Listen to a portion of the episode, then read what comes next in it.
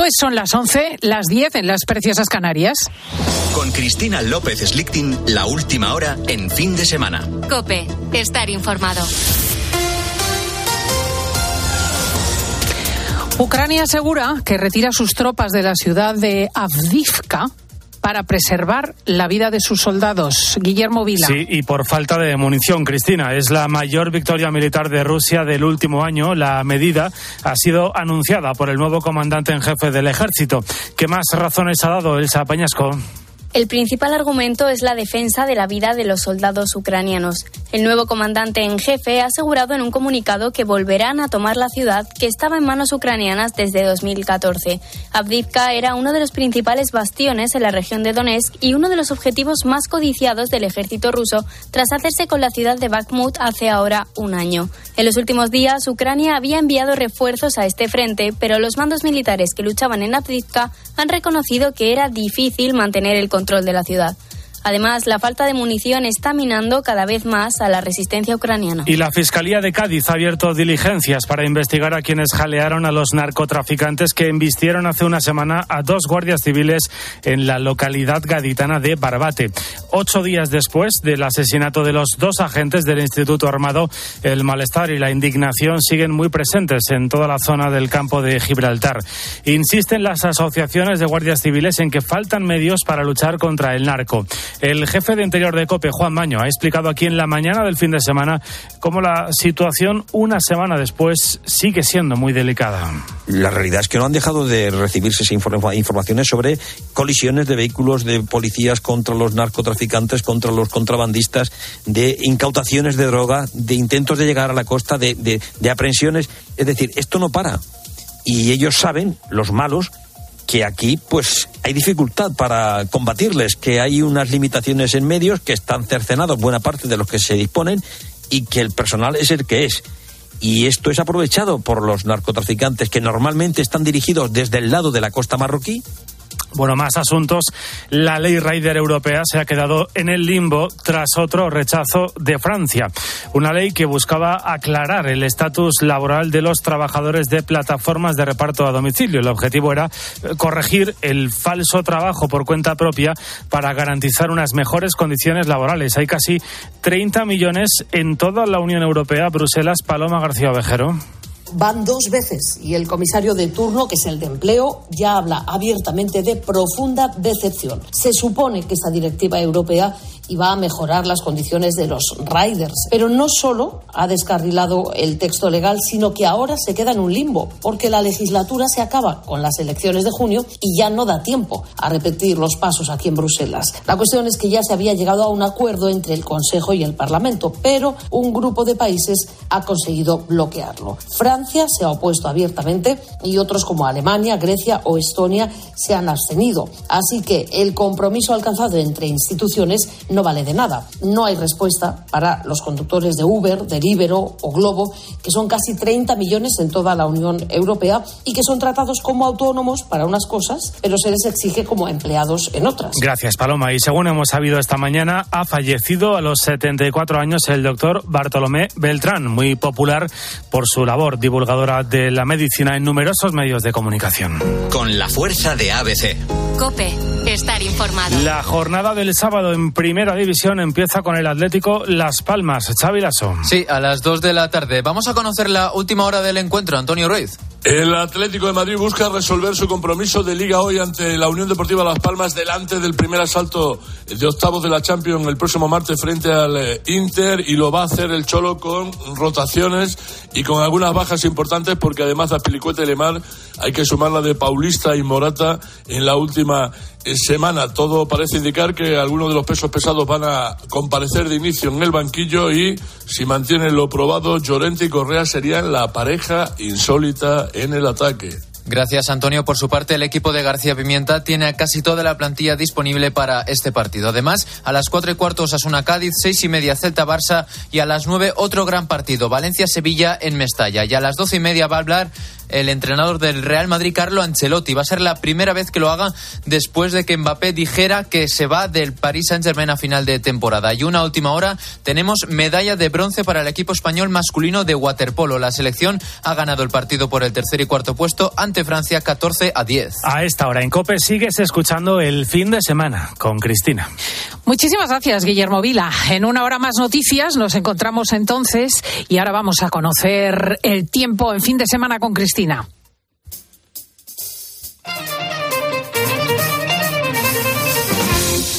Escuchas fin de semana. Con Cristina López Slichting. Cope, estar informado.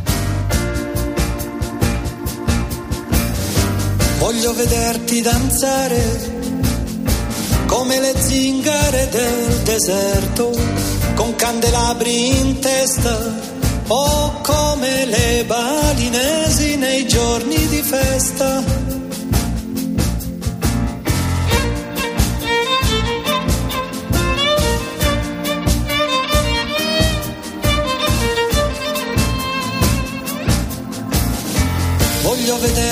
Aquí está, bailando con Batiato y con Malikian, nuestro Jorge Olcina. Muy buenos días. Muy buenos días, Cristina. ¿Qué tal? Bien, en este fin de semana de buen tiempo, entre comillas, porque luego Sí. la lluvia es necesaria, pero ojo que, que acabo de ver que el domingo va a llover en el norte y me he colado porque en la entrada he anticipado que mañana en las elecciones gallegas no habría lluvia. Pues sí, mira, quedan lo que decimos restos, ¿no? De este último frente que ha cruzado en las últimas horas la península ibérica, que ha dejado incluso lo que llamamos lluvias de barro, lluvias de sangre en algunos puntos, porque circulaba el frente, pero había también un- una pluma de aire sahariano, ¿no? Y bueno, pues esa combinación deja lluvias de ese tipo. Y como digo, quedan restos que todavía hoy sábado y mañana domingo, bueno, pues pueden dejar alguna llovizna. No estamos hablando de lluvias de, de gran importancia, de gran significación, pero sí, en, en las regiones del Cantábrico, especialmente en, las que dan al, al mar Cantábrico, ¿no? no las más atlánticas como Galicia, donde en principio no estaría previsto precipitaciones importantes, ¿no? salvo que se pueda escapar alguna llovizna pero bueno, nada que, que pudiera afectar de una manera eh, determinante la votación de, de mañana en Galicia. ¿no? Claro, y sobre todo a los gallegos que están más que acostumbrados Sí. a las aguas y a las lluvias. O sea que parece que esto del tiempo anticiclónico y primaveral va cogiendo Sí. fuerza. Pues mira, de nuevo otra vez, eh, venimos de semanas, Cristina, en que se va repitiendo eso que llamamos el patrón atmosférico, ¿no? Pasamos unos días, eh, fines de semana y primeros días de la siguiente semana de tiempo estable, de tiempo anticiclónico, sin lluvias, y hacia final de semana, jueves, viernes, bueno, se altera un poquito, vuelve a entrar otro frente, poca lluvia, pero bueno, por lo menos pues nos permite ver nubosidad y alguna, alguna gota de agua. Y, y, bueno, dura apenas un día o dos y, de nuevo volvemos a ese patrón anticiclónico. Es lo que nos espera este fin de semana y la próxima semana otra vez, Cristina. Eh, podemos anunciar que este fin de semana ya, salvo esas llovindas que pudieran registrarse en el Cantábrico entre hoy y mañana, y hasta el próximo jueves el tiempo de nuevo vuelve al anticiclón, vuelve a la estabilidad. Es verdad que hemos notado pues que las madrugadas, esta pasada madrugada ha sido algo más fresca, las temperaturas por la noche eh, pues siguen siendo frescas. Eh, recordemos que estamos en invierno y por tanto en puntos del interior peninsular pues se rozan incluso los cero grados en algunos valles. Eh, hay fenómenos también de condensación, de, de nieblas nocturnas. Y eso es un poco el panorama que, que, vamos a tener fin de semana y, como digo, hasta el miércoles inclusive, ¿no? Con uh -huh. temperaturas agradables a mediodía, un poquito incluso calurosas en el sur, en el este peninsular. Y el jueves, bueno, volverá a entrar otra borrasca, otro frente, volveremos a registrar precipitaciones, no muy abundantes, lamentablemente, entre jueves, viernes y de nuevo, de cara al fin de semana próximo, pues recuperaremos el anticiclón. Bueno, parece que es una, una circulación cíclica, ¿no? Que no nos está dejando Cristina, mucha cantidad de precipitación, que es, bueno, pues es un problema, especialmente para la parte mediterránea y la parte sur peninsular. Sí. Y, y, bueno, pues, pues no, no, no, hay grandes alteraciones en la circulación atmosférica sobre la península ibérica, ¿no? Mm. Bueno, ¿Y en Canarias, por hacer un pues apunte mira, eh, necesario? Sí, pues en Canarias eh, lo que vamos a tener ya desde hoy sábado, mañana domingo, es que vuelve la calima, ¿no? Vuelve el tiempo de los alisios, que se llama, esas circulaciones de, eh, de los alisios en la parte norte que dejan esas bonitas coberturas de nubes, pero eh, se va a inyectar ya a partir de mañana domingo de nuevo polvo sahariano hacia el archipiélago y especialmente las islas más orientales van a registrar eh, lo que se llama el fenómeno de la calima, ¿no? Es, es un poco y, y, va a estar así presente, es bastante persistente a lo largo de la, de la próxima semana, ¿no? Hmm. Bueno, poca, poca variación de, de, tiempo. Quizá destacar que sigue soplando y sábado rachas de, de, viento fuerte en la parte más septentrional de la fachada mediterránea, provincias de Barcelona, Girona. Es, eh, han dejado algunas gotas y ya a mediodía empezará a despejar en Baleares porque era el último goletazo de ese frente y sigue el levante un poquito intenso en el estrecho, ¿no? Serían las notas destacadas. Oye, tres minutos para que me expliques una cosa que Sí. me tiene perpleja. Tú que eres, eh, bueno, experto en calentamiento global, en corrientes marinas. Hay una corriente del Atlántico, la AMOC, M-O M-A-M-O-C, AMOC, de la que se habla mucho esta semana porque dice que está experimentando unos cambios, está frenando y que eso podría tener consecuencias e incluso provocar una glaciación. ¿Esto qué es? Pues mira, es la corriente del Golfo que llamábamos de toda la vida, que, que arranca en las latitudes eh, tropicales o intertropicales del Atlántico Norte, recorre el Caribe, recorre la costa norteamericana y se dirige luego hacia Norte Europa, hacia la península escandinava, ¿no? Bueno, es verdad que, ya hay algunas, algunas hipótesis, algunos científicos que están trabajando en la posibilidad de que el deshielo rápido del Polo Norte y de la parte de Groenlandia desembocará en aguas más frías que circularían hacia el sur, hacia la parte, eh, digamos, de Norteamérica, y eso podría provocar un bloqueo en esa corriente del Golfo, que recordemos es una corriente cálida que dulcifica el clima en todos esos territorios por donde circula próximo, ¿no? Y permite que, por ejemplo, en Noruega no esté cubierta por un casquete de hielo, que sería lo que tendría que haber, ¿no? Bueno, pues efectivamente, si se confirma ese deshielo tan rápido, podría tener efectos, ¿no? Es verdad, ha salido un reciente estudio, alerta que ya a partir del 2025 empezaría, bueno, yo en esto siempre digo precaución, vamos a, hacer el seguimiento, no es algo alarmante, es algo que hay que seguir estudiando. Eh, es verdad que nos preocupa mucho lo que está pasando en el, Polo Norte, porque la destrucción del casquete de hielo pues es bastante progresiva ¿no? en los últimos años pero bueno, de ahí a hablar de fenómenos que podrían traer una próxima glaciación. Eh, ya ocurrió históricamente, esto también hay que decirlo, hace 12.900 años hubo un, episodio de este tipo, llamado Dría reciente, y toda la parte de Norteamérica se quedó bajo el hielo, ¿no? Porque se enfrió el clima eh, durante, durante varias centurias. Pero bueno, es temprano todavía para afirmar todo esto y vamos a ir poco a poco pues confirmando, viendo, porque Ah. incluso la, la propia Organización Meteorológica Mundial ha pedido prudencia eh, porque a veces hay, hay estudios que, bueno, quizá no el estudio, pero el titular que se lanza a raíz de él, pues es excesivamente Es alarmista, claro. alarmista y no tiene que ver con, con, lo que realmente está pasando a fecha de hoy. Pues Jorge Lucina, sigue disfrutando del maravilloso Mediterráneo, que me das muchísima envidia. Un abrazo muy fuerte, amigo. Un fuerte abrazo a todos, buen fin de semana. Y he de confesar que me quedé seca. Cuando vi la noticia de que el asesino de Morata de Tajuña, el que había matado a esos tres hermanos ancianos, o bueno, de, de tercera edad, en la localidad, que habían padecido una estafa de amor, se ha cargado a su compañero de prisión, yo digo, no puede ser verdad. Con nosotros está Nacho Abad, nuestro especialista en policiales. Buenos días, Nacho. ¿Qué tal? Y llama por el telefonillo, por el interfono de la celda y dice, oye, funcionario, súbete que me acabo de cargar a, a, mi compañero. Con toda naturalidad. Está con nosotros José Miguel Gaona, que también tiene que examinar la cabeza de este señor. Buenos días, José Miguel. Ay, señor. Muy buenos días. Aquí estamos para examinar los cocos, además de esta gente que luego realmente no son ni están tan locos, sino que hay conceptos como de maldad que examinaremos ahora. Sí, ira, probablemente también, eh, falta de corazón, mm. efectivamente. Eh, cuéntanos así rápidamente, porque tenemos hoy muchos, muchos eh, cosas que abordar. Bueno, Morata de Tajuña, eh, básicamente, es que, es que tiene poco recorrido el, el relato de los hechos, porque mm.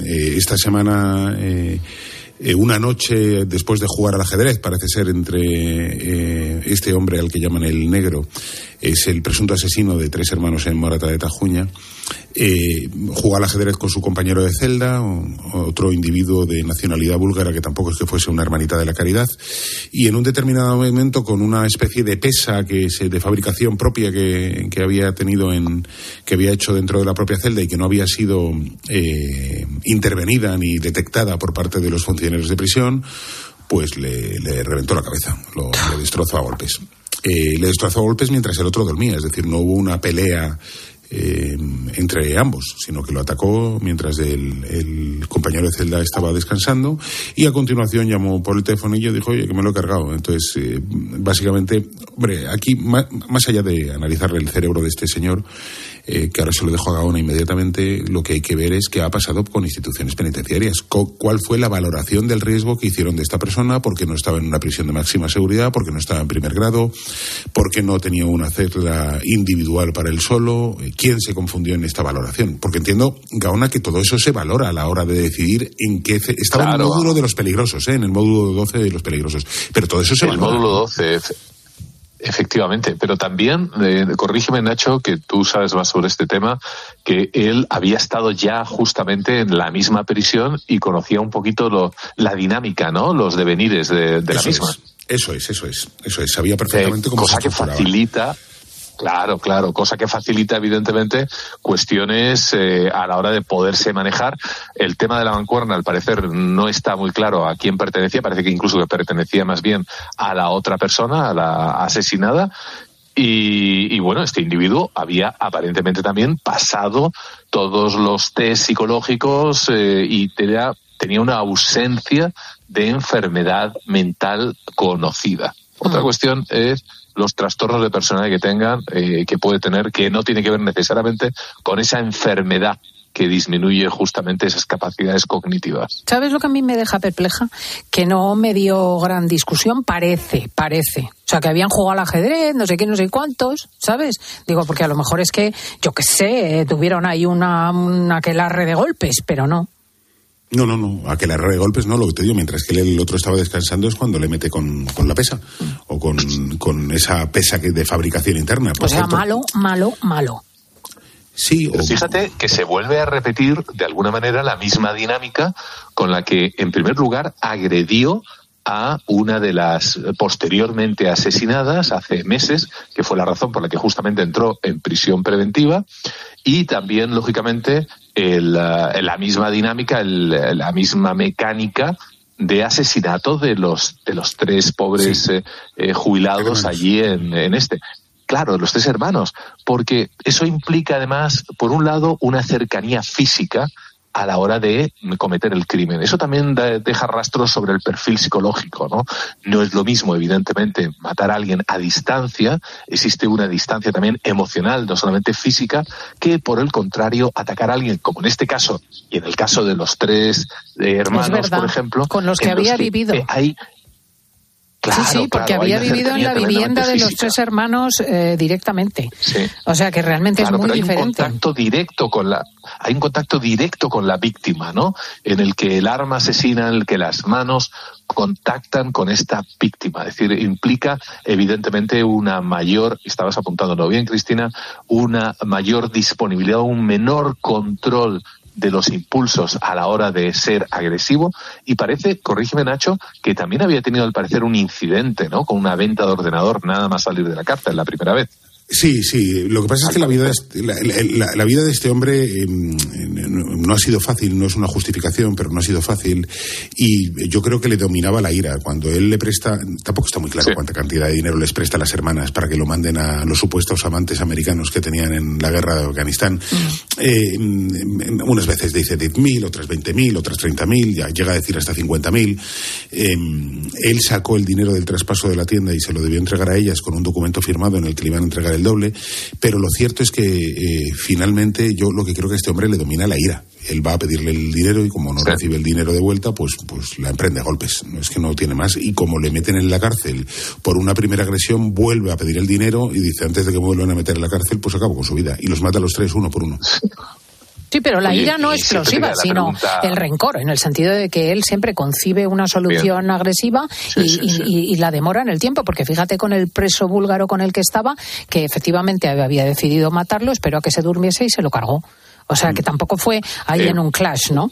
Eh, oye, está también el sí, asunto sí, sí, del robo en María, en casa de María del Monte. Es, esto es muy, muy, muy impactante, ¿eh? es muy impactante. Por, por, y, también juega, hay, hay juegos de, de recursos mentales de cómo funciona esto. Mirad, os voy a hacer un- una, una descripción del contexto. María del Monte tiene un sobrino, para quien no lo conozca, que se llama Antonio Tejado, que ha sido ciertamente famoso porque ha participado en numerosos programas de televisión.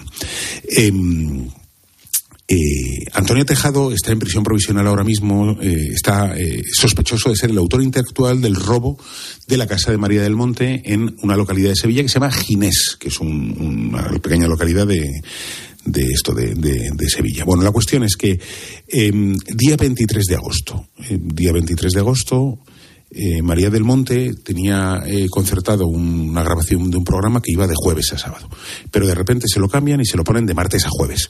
Entonces, como Antonio Tejado no lo tiene claro, eh, llama el día 23 de agosto a su tía para preguntarle dónde está.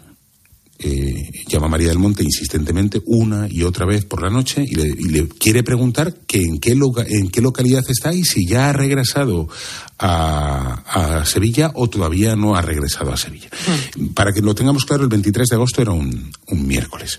Entonces, ese 23 de agosto eh, le dicen que, que- que sí, que, que- regresan a Sevilla, pero que regresan a, a Sevilla al día siguiente. Em, en un momento dado, eh, le dicen que sí, pero no María del Monte. Ella, eh, como no le coge el teléfono, Antonio Tejado, que es muy insistente, llama a su pareja Inmaculada. Inmaculada coge el teléfono y le hace ese comentario, que regresa en el día 24 a, eh, a Sevilla. Esa misma noche, en torno al 24 de madrugada, a las 2 y 40, acaba de comenzar el día 24, en torno a las 2 y 40, eh, están en el entorno de, de ese chalet de Ginés cinco individuos con sus teléfonos móviles. Hay una antena de telefonía móvil que da cobertura a, a ese chalet y finalmente eh, no, no, no lo asaltan, entre otras cosas porque María del Monte no está dentro y por tanto no van a poder tener la contraseña de acceso a la caja fuerte. Pero en esas gestiones de que están en, torno, en el entorno a la casa, eh, uno de ellos pierde un teléfono móvil, se le cae el teléfono móvil. Eh, al día siguiente, ese mismo día 24 por la mañana, a las ocho y media, o sea, empezamos el 23 con las llamadas telefónicas, el 24 se reúnen todos en torno al chalet y el 24 ya cuando ha amanecido y ha salido la, luz del sol, a las ocho y media, un paseante, que es un descampado lo que hay en ese lugar, eh, pasa con su perro y se encuentra el teléfono móvil y avisa al 112 diciendo que se ha encontrado el móvil. Eh, os quiero describir un poco la situación y es que ese descampado que da a la parte de atrás del chalet de María del Monte es un descampado que no tiene carretera, es decir, que no se ve desde las calles. Es un descampado al que hay que saber ir. Es decir, que los investigadores concluyen que ese descampado lo conocen los vecinos del entorno y poco más. Eh, pero obviamente no, no lo conocen cinco personas que no viven allí y que de repente son sospechosos de haber realizado un robo y que viven alejados. De repente que estén todos esos teléfonos congregados a las 2 y 40 de la mañana les parece muy sospechoso a los guardias. Bueno, la cuestión es que el día 24 se encuentran el teléfono, llaman al 112, ese teléfono pertenece al presunto líder de la organización criminal que luego asalta el, chalet, lo acaba recogiendo su novia. Eh, por la noche, eh, eh, Antonio Tejado, en torno a las 10 de la noche, vuelve a llamar a su tía el día 24 y dice, oye, ¿ya habéis llegado? ¿Ya estáis en, estáis en casa, en Ginés? Sí, sí, ya estamos en casa, ya estamos aquí. Y, y ahí se queda la cosa. El día 25, cuando todavía es de noche, es decir, pasamos del 24 a las 12 de la noche, eh, que están durmiendo María del Monte Inmaculada y tres personas más en el edificio, comienza el día 25, 4 y 40 de la mañana. Cinco individuos, seis individuos, digo cinco porque entran cinco, pero uno se queda fuera. Cinco individuos se ponen contra la pared de la parte de atrás de la casa de María del Monte, ponen un palé de madera, lo utilizan como escalera, se suben a la valla, cogen el palé, lo pasan al otro lado, bajan eh, al interior de, de la finca, uno se queda fuera, se le llama aguador para dar el agua si viene la policía. Y esos cinco se dirigen no a la puerta principal de la casa, sino a la puerta trasera. De una sola patada la revientan. ¿Por qué atacaron esa puerta concretamente? La Guardia Civil sospecha que sabían perfectamente que esa puerta de atrás eh, tenía un pestillo eh, con mucha orgura, que no cerraba bien y por tanto sabían que de una simple patada la reventaban. No había cámaras de seguridad, no había eh, alarma perimetral, no había alarma de la vivienda, no había perros peligrosos. Esto lo sabían. Entraron los cinco con sus pasamontañas, cubiertos hasta la muñeca con ropa para que no se les viese los tatuajes y con guantes. Cuatro y cuarenta, dos personas, cuatro personas duermen en la primera planta, una persona duerme en el sótano. En la planta baja no hay nada, con lo cual ellos se distribuyen, los cinco que entran suben a la parte de arriba, uno baja a la parte de abajo para controlar a la persona del servicio no les juntan nunca en una habitación. En las películas normalmente juntan a todos los de una casa en, los atracos, los juntan en una habitación para que solo vigile uno, mientras que el resto se desperdiga por las habitaciones de la casa para intentar encontrar el botín. En este caso no sabían perfectamente lo que buscaban. Y, y a María del Monte y a Inmaculada las dejan solas en su propia habitación. Las encuentran allí y las dejan solas a eh, la hija de Inmaculada, que es la pareja de María del Monte, que estaba viviendo en la habitación del lado, o sea, que estaba durmiendo en la habitación del lado, y a su pareja los dejan en esa habitación. En un determinado momento, cogen a la hija y la llevan a la caja fuerte y le dicen, ábrela. Y ella dice, es que no sé, es que no sé, es que no sé. Entonces los cogen a los dos y los bajan al sótano. Con lo cual aíslan a María del Monte y a Inmaculada en su propia habitación del resto de los habitantes de la casa que están en el sótano. A María del Monte no le pegan, no le agreden, incluso le ofrecen un vaso de agua eh, a quien agreden, pegan y maltratan esa Inmaculada. Eh, incluso la atan con un cable de un cargador de un teléfono móvil, eh, le, golpean con la cabeza contra la cama como para no dejarla respirar, ella no puede ver nada, le están apretando la cabeza casi contra el colchón, contra las sábanas, es de una extremada violenta mientras chillan, gritan, con, con, llevarse a Inmaculada, con secuestrarla, con, con matarla. Ah. Y María del Monte cede, obviamente, que es la única que tiene la llave y la contraseña, y abre la caja fuerte y cogen el millón de euros. Fíjate lo mal que iban preparados y cuánta información sospecha la Guardia Civil que tenían, que no, eh, que no llevaban herramientas para reventar la puerta de la entrada. Sabían que de una patada se abría. O sea, no, iban pretexados para reventar una puerta. Por... Dijeron, venga, vamos a elegir esta casa de repente y vamos a entrar. En, cualquier casa, por la noche, un chalet tiene los pestillos echados y tú tendrías que llevar material específico para reventar esa puerta o para acceder a alguna vivienda y no llevaban nada. Pero es que tampoco llevaban bridas eh, para atar a, las personas que había dentro. Los atan con, cordones de, de, teléfonos móviles, de, cargadores de teléfonos móviles. Oye, ¿y cómo es posible que María del Monte tuviese un millón de euros en la caja fuerte? En joyas. Tiene ah, 14.500 euros, 14.500 euros En, en, dinero y un millón. pero es que tampoco llevaban una bolsa para llevarse el, dinero ni las joyas. El botín. Entonces, el botín. Entonces cogen una colcha, lo meten todo dentro, hacen un petate y se lo llevan. Entonces salen de la casa. Eh, María del Monte e Inmaculada empiezan a decir, oye, ya no oímos voces, ya no oímos voces. Eh, por cierto, les roban a todos el teléfono móvil para que no puedan llamar a la policía ni a la Guardia Civil. Pero se olvidan de quitarle a la hija de Inmaculada un teléfono. Entonces, cuando empiezan a decir, ya hoy no oímos voces, ya no oímos voces, pues los de abajo suben a la planta de baja y los de la planta de primera bajan a la planta baja y se reúnen los cinco. Y si empieza el robo a las 4 y 40 y termina a las 5 y cuarto, a las 5 y, 30 a las 5 y 23 la Guardia Civil ya está entrando en el chalet. O sea, llaman inmediatamente. Eh, han huido por la parte de atrás, igual que habían entrado, y dejan tirados los teléfonos móviles allí de todos los habitantes de la casa para que eh, no puedan llamar a la policía, pero no se los llevan para que no les puedan posicionar. Pero claro, empiezan a hablar con, al día siguiente llega la Guardia Civil, bueno, encuentra todo esto, hablan con ellos, lo han pasado fatal, y al día siguiente Antonio Tejado se presenta en la casa para, para llevarle un perrito a, a, María del Monte, que ya le había encargado y que Inmaculada no quería, pero bueno, se lo lleva porque se va a ir a la playa, que es viernes, y, y, se lo entrega. Y entonces, en los días posteriores, se dice, bueno, puede haber sido cualquiera el que ha entrado aquí, no, no, os preocupéis, seguro que no van a volver, pero bueno, cualquiera puede saltar una casa así. Y, y, y, tanto el hecho de su insistencia para saber si están en casa como las explicaciones que intenta dar después a, a Inmaculada no le cuadran. Y ayer en su declaración judicial, Inmaculada no es que le señale, pero duda fuertemente de Antonio Tejado y de su comportamiento. María del Monte, su sobrino, y como su sobrino, ella prefiere creer que no ha participado en el crimen, aunque las evidencias que plantea la Guardia Civil y la propia Fiscalía le señalan eh, con fuerza. ¿Por qué le señalan con fuerza? Pues porque el día 23 por la noche, nada más colgar a Inmaculada y saber que iban a estar en la casa al día siguiente, llama a eh, un exboxeador ruso. Ese exboxeador ruso es uno de los detenidos por haber entrado dentro de la casa. Pero es que le llama el día 23 para denunciarle todo esto y no le, llevaba, no le había llamado desde el día 1. El día 24, de, o sea, es decir, habían pasado 23 días desde que habían tenido una comunicación. El día 24 por la tarde también vuelve a llamar al boxeador ruso para, en teoría, informarle, pero como ha perdido el teléfono, no le consigue localizar.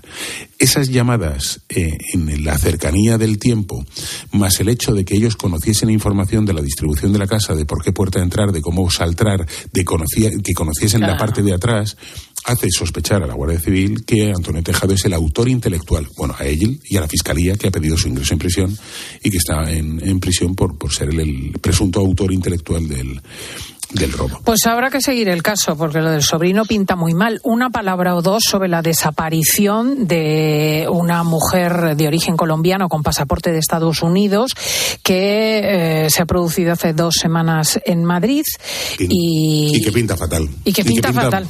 Mira, es una mujer, eh, Gaona, perdóname, me, estoy quedando todo el tiempo y me gusta escucharte. No, nada. me gusta escucharte más a ti. Nada, nada. Pero esta mujer americana se viene a España para, eh, para porque ha roto con su marido, un, ciudadano serbio.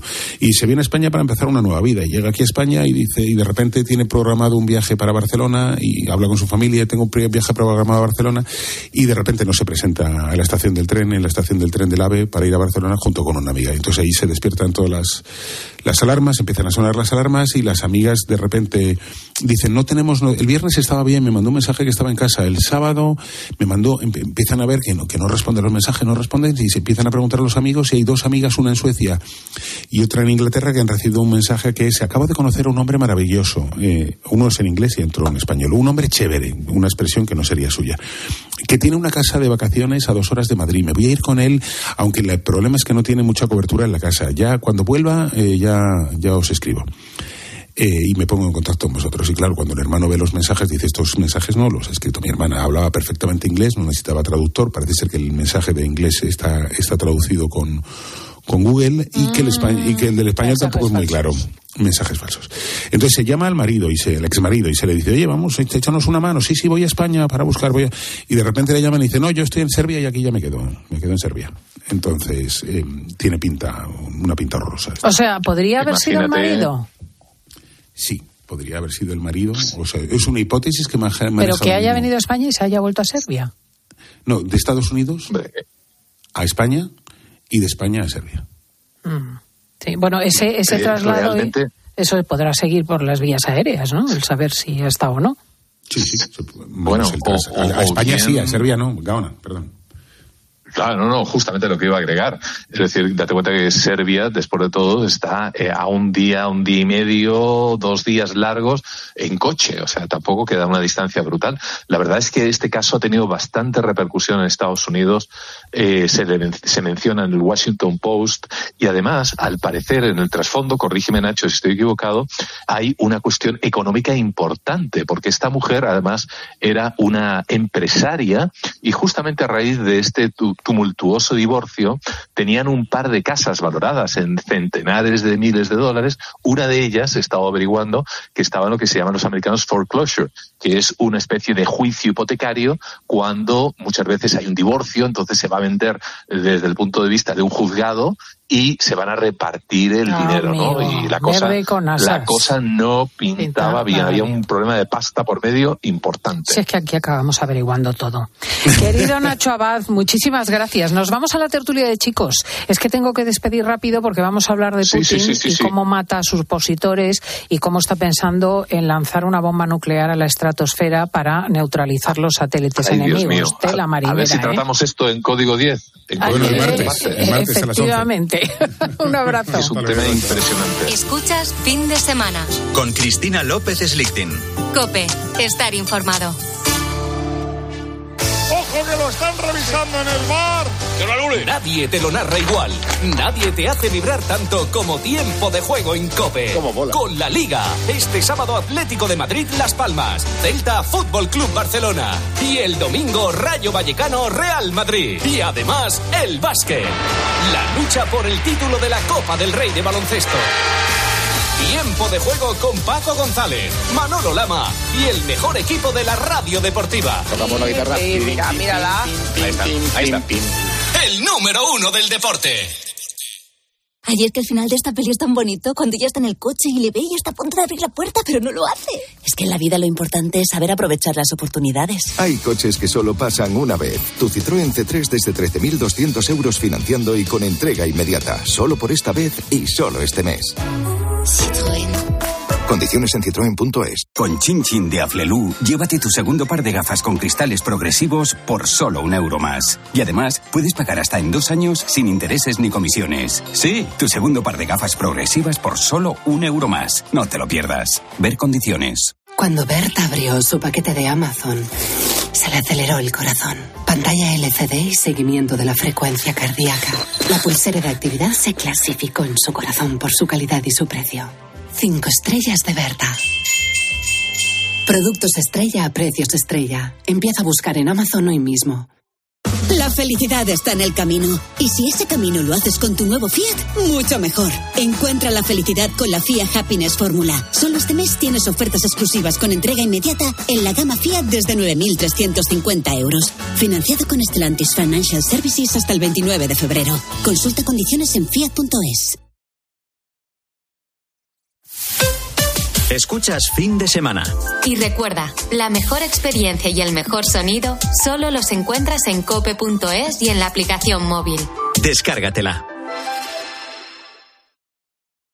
Así sabe el mundo con Lidl. Desde hoy los mejores sabores de Italia. Auténtica pasta fresca italiana desde 1,69 y acompáñala con nuestra gran variedad de salsas de tomate al estilo casero por 1,99. No aplicable en Canarias. Lidl marca la diferencia.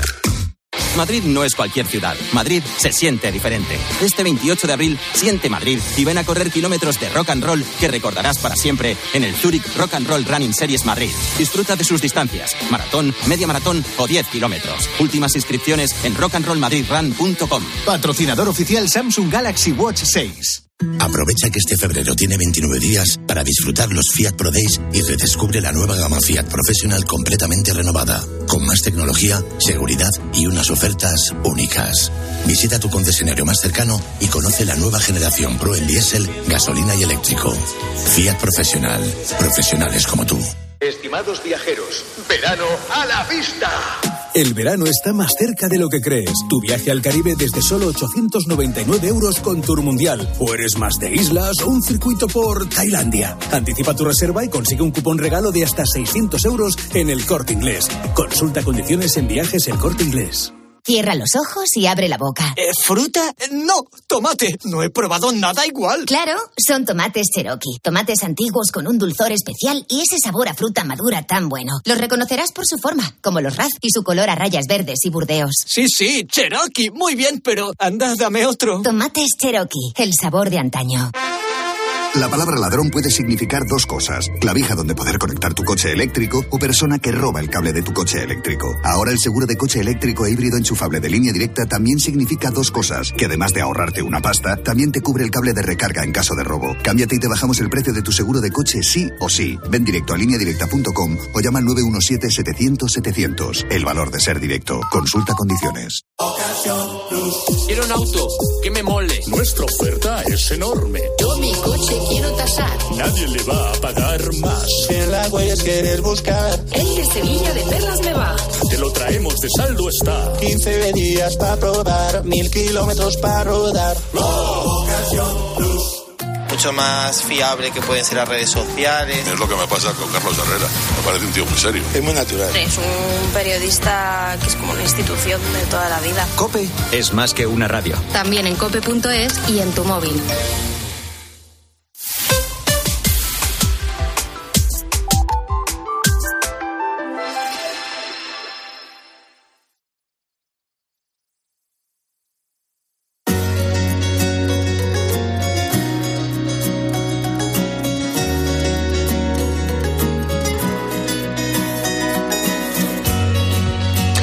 Oye, ¿sabes lo que he probado este fin de semana? ¿Qué has Pasta 100% integral que compré en Mercadona y que dice la doctora Candela que es la que hay que comer. Está muy rica, ¿eh? Y yo creo que le va a gustar a toda la familia. Además, es una idea genial para nuestra cesta equilibrada y saludable, porque está fabricada con semola de trigo integral, que salta en fibra, y ya sabes que la fibra pues te ayuda a lo que te ayuda. Tiene un, momento, eh, un sabor un poquillo diferente, pero a mí me ha encantado, y es que nos gusta probar cosas diferentes, y si encima nos ayuda a mantener una dieta saludable, pues mejor que mejor. Oye, pues me has dado una idea genial para probar, porque la pasta en realidad va con todo. A mí me gusta con tomate natural, con pesto. ¿Tú con qué la tomas? Pues incluso con aceite de oliva, de buena calidad. Sí, sí.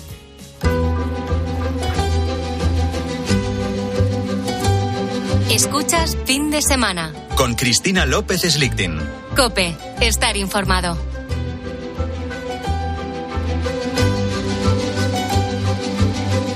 La tertulia de hoy es apasionante y como va a ser necesariamente breve, pues estoy sufriendo porque vamos a hablar del problema que supone Putin, que supone para ti, porque tú puedes pensar, ah, no, esto es la guerra de Ucrania que no. El que ha matado a Navalny, Alexei Navalny, porque ciertamente nadie duda de que le ha costado la vida al opositor ruso eh, esta enemiga con Putin, pues eh, además eh, anda enredando en las relaciones internacionales. Ha generado una guerra de dos años en Ucrania, ha intervenido en casi todos los conflictos independentistas en el continente, desde el Brexit para partir Gran Bretaña de Europa hasta el referéndum sobre la independencia de Escocia, pasando por el asunto catalán y, eh, bueno, acaba de matar a uno más, porque es una larga serie de gente que se le había enfrentado o que le ha contradicho, la que de repente aparece muerta en su casa, envenenada, tiene un accidente de tráfico, viene un sicario y acaba con él, etcétera.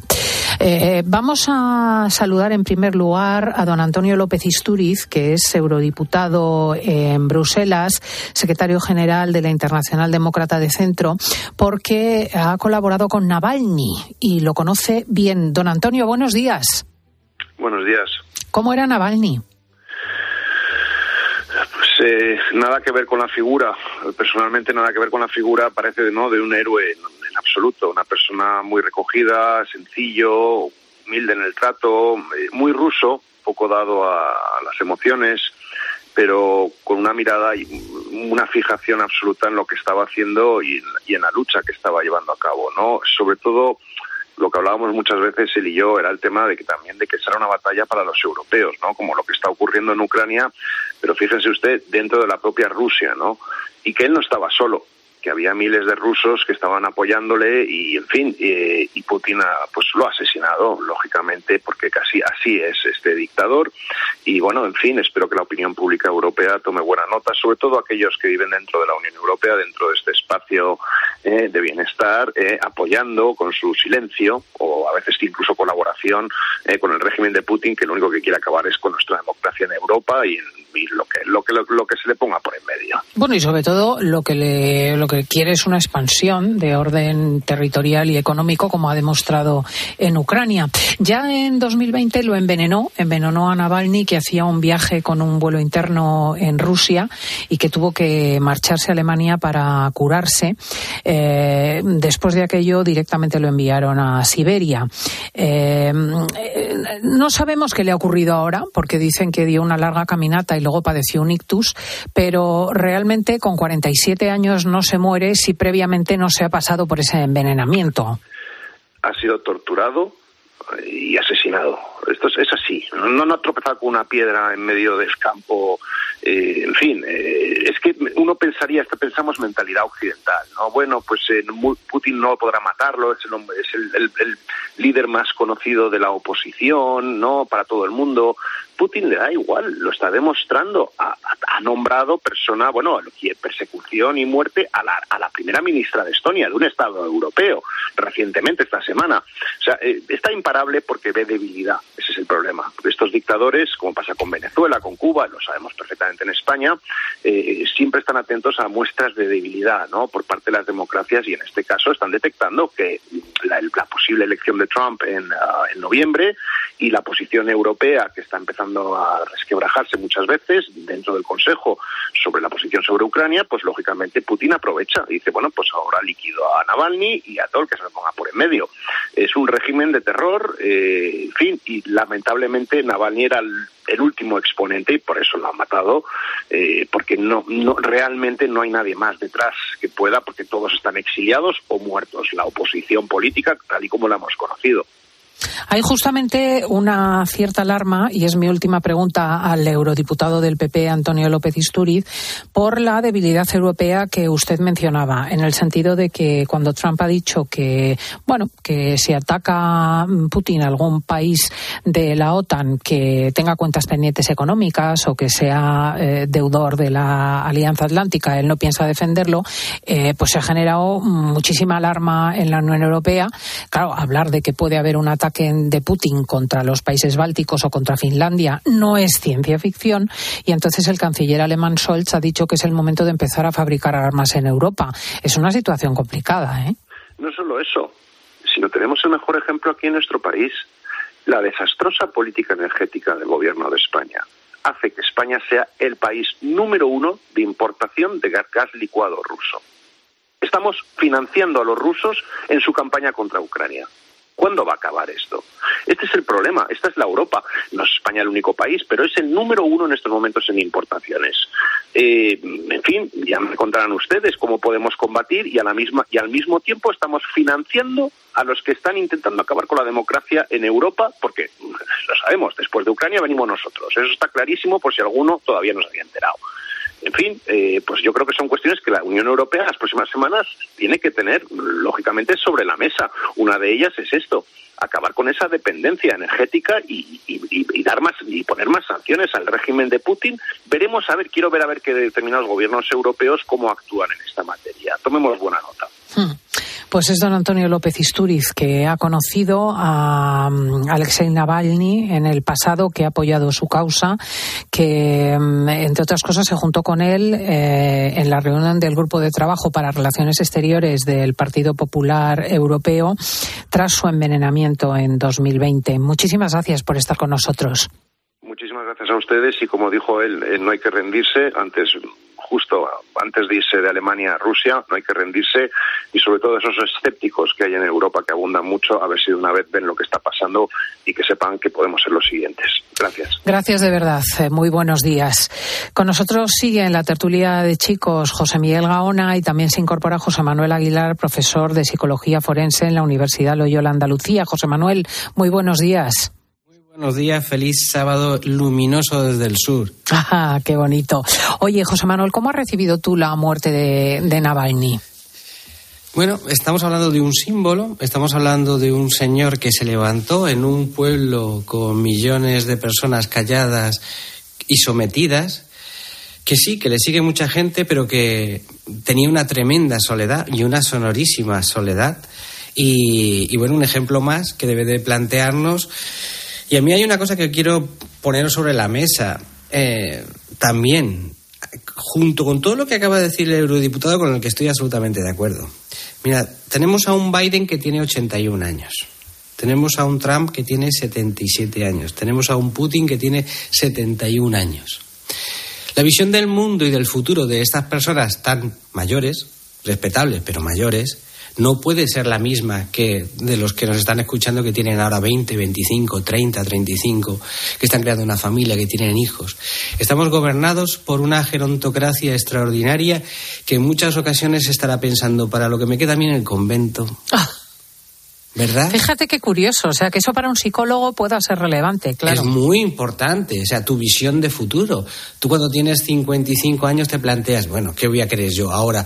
¿Buscar un lugar en el mundo laboral? No, ahora lo que quiero es cuidar de mi familia, vivir mis emociones, tener experiencias. ¿Me entiendes? Mm, mm, claro, mm. y tomar decisiones en función de eso. Bueno, pues recuerdo, Biden 81, Trump 77, Putin 71 pues en manos de ese tipo de personas estamos y en manos de estas personas que, por supuesto, lo que quieren es mm, alejarnos del, mundo. Y por otro lado, pues la cantidad de gente, como bien acaba de decir nuestro querido eurodiputado, la cantidad de gente que ese pensamiento alincia, ese pensamiento buenista de, bueno, vamos a disculparlos, bueno, vamos a... No, no, perdona, disculpar, no, no, no. Con el oso no se habla. Al oso hay que enfrentarse. Al oso hay que tener el respeto, pero que también te tenga respeto, porque si no, el oso te muerde. La verdad que llevamos en este sentido un tiempo muy complicado, lo estaba diciendo yo. Eh, acaba de anunciar Putin que mm, eh, prepara una nueva arma, o lo han denunciado los Estados Unidos. José Miguel Gaona, ¿qué es esto? El cosmo este que ha anunciado eh, Estados Unidos que puede ser tan peligroso. Bueno, lo que ha anunciado evidentemente es que supuestamente hay una de alguna manera un proyecto en el cual las bombas atómicas, es decir, la guerra una vez más se desplaza al espacio, es decir, que puede haber bombas atómicas ya en el, o podría haber un plan ruso para tener esas bombas atómicas en el espacio y por otro lado también, pues otro tipo de armas para destruir a su vez aquellos satélites. Recordemos que en la época de Reagan, justamente con la famosa guerra de las galaxias, fue uno de los factores preponderantes en el que Reagan, además, jugando al póker, porque no existían tampoco en aquel entonces especialmente armas galácticas, pero, sí metió a la entonces o la ahora extinta Unión Soviética en una carrera justamente de mm, ya agotar sus últimos recursos económicos. Ahora, eh, ¿Es cierto que estén estas armas realmente tan en desarrollo? ¿Forma parte realmente o no de una estrategia a nivel psicológico para involucrarnos aún más en la guerra con Rusia? Pues mira, no lo sé, pero lo que sí sé es que hace poquitos días, eh, prácticamente la última semana de enero, el famoso reloj del fin del mundo se adelantó otra vez más y estamos supuestamente, este reloj que se creó en el año 47 por científicos de la Universidad de Chicago, en las que se encuentran 11 premios Nobel, bueno, pues tiene la peor marca de su historia. Supuestamente estamos solo a 90 segundos de la destrucción total. ¡Qué barbaridad! Qué barbaridad, desde luego el canciller Olaf Scholz. se ha cortado la conexión. No, no, no, no, es que es que eh, el canciller Olaf Scholz, que es socialdemócrata, eh, ha reaccionado con muchísima alarma ante las circunstancias y ha pedido el rearme de Europa. O sea, realmente es muy consciente de que la amenaza está ahí, ¿no? José Manuel. Imaginaros y, los fondos que ha soltado. Es decir, Alemania ha creado un fondo de 100.000 millones de euros para armarse. Eh, si consultamos las, eh, las publicaciones económicas, los periódicos económicos, por ejemplo, se habla de écada dorada para las empresas armamentísticas. Eh, solamente desde octubre para acá han subido un 60% sus cotizaciones en bolsa. Estamos hablando de por ahí, de eso, y por otro lado también, porque esto también es un negocio, ojito, ¿eh? que esto también es un gran negocio. Esto de generar alarmas cuando muchas veces le plantean a los alumnos, o ¿qué vende una compañía de alarmas? Pues lo que vende no son alarmas, lo que vende es miedo. Mm. Miedo a que te ocupen la casa, miedo a que te entren, miedo, miedo, está vendiendo miedo. Entonces, eh, tenemos que plantearnos todo eso. ¿Que hay una amenaza real? Sí, pero por otro lado, también seamos sensatos. Eh, estamos hablando de Rusia que tiene un Producto Interior Bruto similar al de España solo que ellos se basan en petróleo y materias primas, es decir, que es poco más o menos que un país africano emergente, de economía emergente. Y eso es lo que hay, lo que ocurre es que solamente tiene una industria, la armamentística, una industria realmente potente, la armamentística, con un armamento que podrá ser mejor o peor. Ya hemos visto que lo de probado en combate en Rusia, en Ucrania, perdona, por parte de Rusia, pues ha salido reguleras. Pero bueno, está ahí, indudablemente está ahí. Entonces, vamos a ver sensatos. Lo que no podemos estar es siéndonos hipócritas y comprándole el gas, comprándole el petróleo y por otro lado diciendo es una amenaza. Entonces, que le estamos financiando. Somos los tontos occidentales. Tontos útiles, por cierto. Pero te recuerdo concepto concepto, de, de, Lenin y Stalin. Ya hablan los tontos útiles a los intelectuales europeos.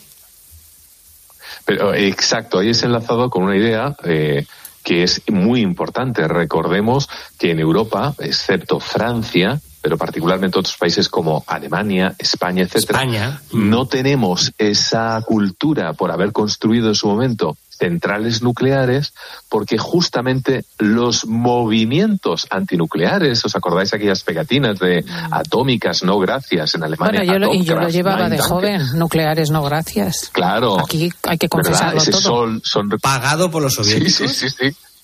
Efectivamente, se vio posteriormente que eso estaba pagado por la República Democrática Alemana, a su vez financiado a todos estos grupos antinucleares para justamente provocar esa debilidad en Occidente que décadas después, al día de hoy, hemos todavía heredado. Desde luego yo eh, solo digo una cosa. Un catedrático alemán amigo mío, al que por cierto algunas veces menciono en el programa, ha cambiado toda la energía de su casa. Ha prescindido del gas y eh, ha puesto todo eléctrico, el suelo radiante, eh, y lo está haciendo muchísima gente en Alemania porque se niegan a financiar a Putin. Tú fíjate cómo son, claro, tiene esta conciencia también muy colectiva, muy propia de ellos, muy ajena a nuestra forma un poco más individualista y familiar de funcionar, ¿no? Pero ahí está esa conciencia que está creciendo. Queridos, fascinante debate, podría llevarnos horas este de si estamos de nuevo en la Guerra Fría. Muchísimas gracias a los dos. Un abrazo muy fuerte. Un fuerte abrazo. Nos vamos con Lomana. Estás escuchando fin de semana. Y recuerda que si entras en cope.es, también puedes disfrutar en tu móvil del mejor entretenimiento con Cristina López Slichting. Puede tomarse la vida en serio o muy en broma. ¿Desayuno? ¡Papá! Alto o mi madre dispara. Yo creo que te quiere yo. Pues ese amor va a volverme loco. Y el especialista. ¡Corre! 2 de Stallone. El sábado a las 10 menos cuarto de la noche en 13. ¿Sabes cómo se dice optimismo en alemán? Optimismos. Fácil, ¿verdad? Pues así de fácil te lo pone Opel si eres empresario o autónomo. Descubre la tecnología alemana del futuro con los días pro empresa de Opel. Solo hasta el 29 de febrero condiciones excepcionales en toda la gama de turismos y comerciales. Ven a tu concesionario o entra ya en opel.es. Solo los más rápidos disfrutarán de ofertas increíbles en el corte inglés. Y también los fotógrafos más avispados, con un 15% de descuento en la marca Nikon. Así son las ofertas límite, del 15 al 18 de febrero en tienda web y app del corte inglés. El ser humano ha desarrollado la inteligencia artificial, pero sacar las legumbres cocidas del tarro nos sigue costando. Hasta ahora, con el nuevo tarro ancho de Legumbres Luengo todo es más fácil. Salen intactas muy rápido y con su sabor único. Legumbres Luengo, la nueva pasta. ¿Y si el coche del futuro ya estuviese aquí? En Spoticar, líder europeo en vehículos de ocasión, te ofrecemos coches con hasta tres años de garantía. Visita tu concesionario y disfruta de disponibilidad inmediata reservando tu coche en spoticar.es. Y ahora, hasta final de mes, en Spoticar, descubre condiciones excepcionales de financiación con Estelantis Financial Services. Consulta condiciones en spoticar.es. Escuchas fin de semana. Y recuerda, la mejor experiencia y el mejor sonido solo los encuentras en cope.es y en la aplicación móvil. Descárgatela. ¿Y si el coche del futuro ya estuviese aquí? En Spoticar, líder europeo en vehículos de ocasión, te ofrecemos coches con hasta tres años de garantía. Visita tu concesionario y disfruta de disponibilidad inmediata reservando tu coche en spoticar.es. Y ahora, hasta final de mes, en Spoticar, descubre condiciones excepcionales de financiación con Estelantis Financial Services. Consulta condiciones en spoticar.es. 29. Tus nuevas gafas graduadas de Sol Optical. Estrena gafas por solo 29 euros. Infórmate en soloptical.com. Cuando Elena abrió su paquete de Amazon, sintió mariposas en el estómago. Tecnología de cocción rápida, en modo grill. Y con esa air fryer, Elena consiguió cumplir sus sueños culinarios por un precio de rechupete. Cinco estrellas de Elena. Productos estrella a precios estrella. Empieza a buscar en Amazon hoy mismo. ¿Te has enterado del nuevo ofertón de Yastel? Ahora en Yastel te llevas un Smart TV de Xiaomi gratis. Sí, sí, como lo oyes, gratis. Con fibra de un giga y móvil. Pero date prisa, que se acaban. Son los últimos días. Llama ya al 1510 y estrena un Smart TV de Xiaomi gratis. Venga, llama ya al 1510. El ser humano ha desarrollado la inteligencia artificial, pero sacar las legumbres cocidas del tarro nos sigue costando. Hasta ahora, con el nuevo tarro ancho de Legumbres Luengo todo es más fácil.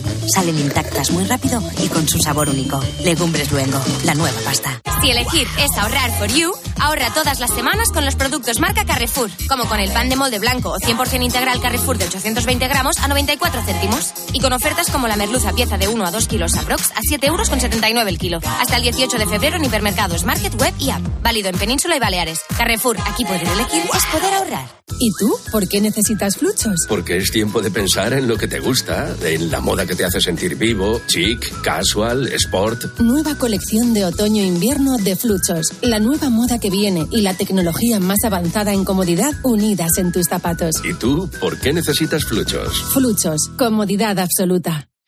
Lo que está pasando y sus consecuencias te lo explica Pilar García Muñez. La actividad allí de los narcos en esa zona de la línea y el estrecho no es algo nuevo. Comenzó con el contrabando de tabaco y acabó con un negocio mucho más lucrativo, el transporte de drogas. Es una zona con muy poca salida laboral, con una de las tasas de paro más altas de España y la alternativa de meterse en las redes de narcotráfico, desde luego es muy tentadora. Escucha de lunes a viernes de 1 a 4 de la tarde, Mediodía Cope.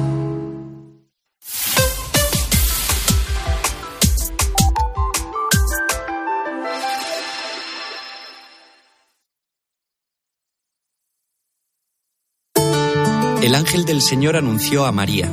Y concibió por obra y gracia del Espíritu Santo. Aquí está la sierva del Señor. Hágase en mí según tu palabra. Y el Verbo se hizo carne. Y habitó entre nosotros. Dios te salve María, llena eres de gracia. El Señor es contigo, bendita tú eres entre todas las mujeres y bendito es el fruto de tu vientre Jesús. Santa María, Madre de Dios, ruega por nosotros pecadores, ahora y en la hora de nuestra muerte. Amén. Derrama, Señor, tu gracia en nuestros corazones, para que los que hemos conocido por el anuncio del ángel la encarnación de tu Hijo Jesucristo, alcancemos por los méritos de su pasión y su cruz la gloria de la resurrección.